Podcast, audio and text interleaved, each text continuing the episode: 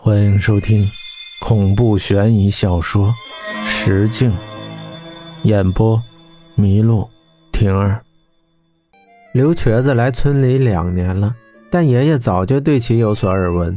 这家伙刚来村里的时候，村里人瞧他是外乡来的，也不容易，对他很好。他倒也老实，可时间一长，本性就给露出来了。先是张家少这个，又是王家丢那个。渐渐，大家对他心里都有底了，知道他手脚不干净，也就接触少了。来时身上有点家伙，本可以用这些东西换些材料建个房子，安心住下，他愣是给赌光了。准确来说是输光了。这两年他过得可是不舒坦，各路债主追着讨。这不，前些日子在镇子里吴家赌钱赌输了。人家追得紧着呢，那吴家可不是好惹的，找不到人就把他那破棚子给砸了，还扬言抓住他以后要剁了他的手。这下他可慌了。被逮个正着的刘瘸子，虽然还是一副嬉皮笑脸的样子，眼神里看着却实在没什么光。呃，小乐爷，给您拜年了。他似乎显得有些疲惫。哟，是刘瘸子呀。在外面站着干什么？进院子，家里正湿粮呢。爷爷道。他显得有些难堪，跟着爷爷进了院子，分了红薯，就自己站在边上，也没有要走的意思。曾祖父也没开口赶他。等到施完粮以后，他左顾右盼的往外边瞧了一会儿，一脸为难的对我曾祖父说：“乐老爷子。”我是实在没办法了，前些日子真不该去吴家那赌钱，我也知道我错了。吴家在外面说要抓住我以后就会剁了我的手，我我真是没办法了，才想到您这儿。他还没说完就被我曾祖父给打断了。不是我乐家不借你，只是你这品行，我们乐家也不是什么冤大头。你还是走吧，他朝刘瘸子甩了甩手。哎呀，别呀，乐老爷子，我只要一块大洋，一块大洋就行。他骨瘦如柴的身子颤抖着，看起来十分痛苦。我我不白要，我有件宝贝，绝对值，我拿它抵着，直到我还给您。爷爷看着曾祖父。不知道说些什么，曾祖父却迟疑了一会儿。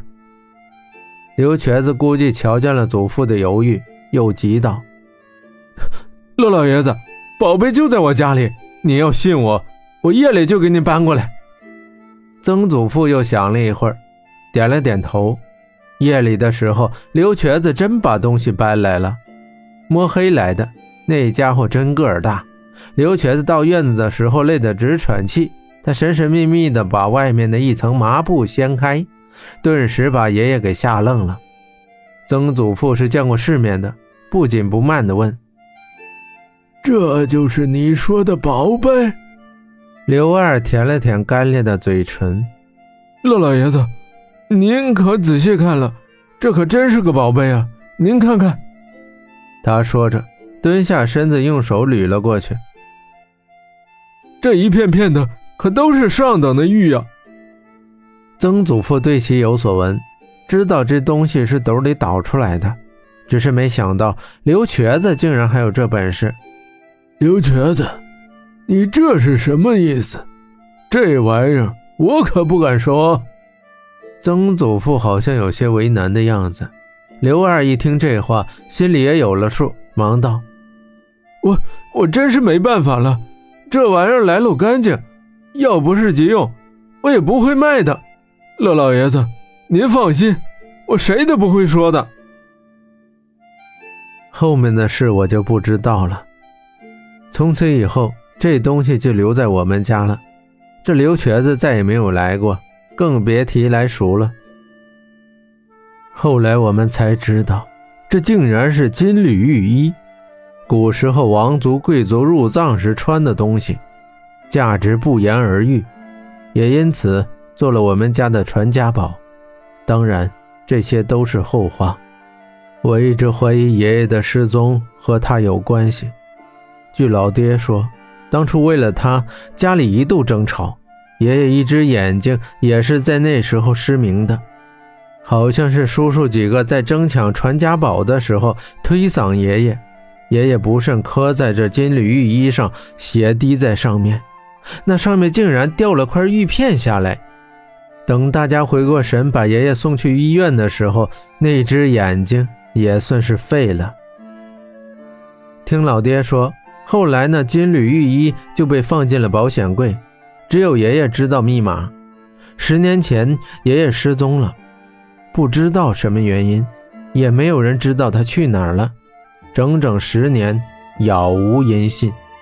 现在却从这个女人嘴里说了出来。一阵剧痛从我肩膀传来，我被拉回了现实。这女人简直是太恐怖了。是啊，你又是谁？只见他轻眯着眼，自言自语道：“那就没错了。”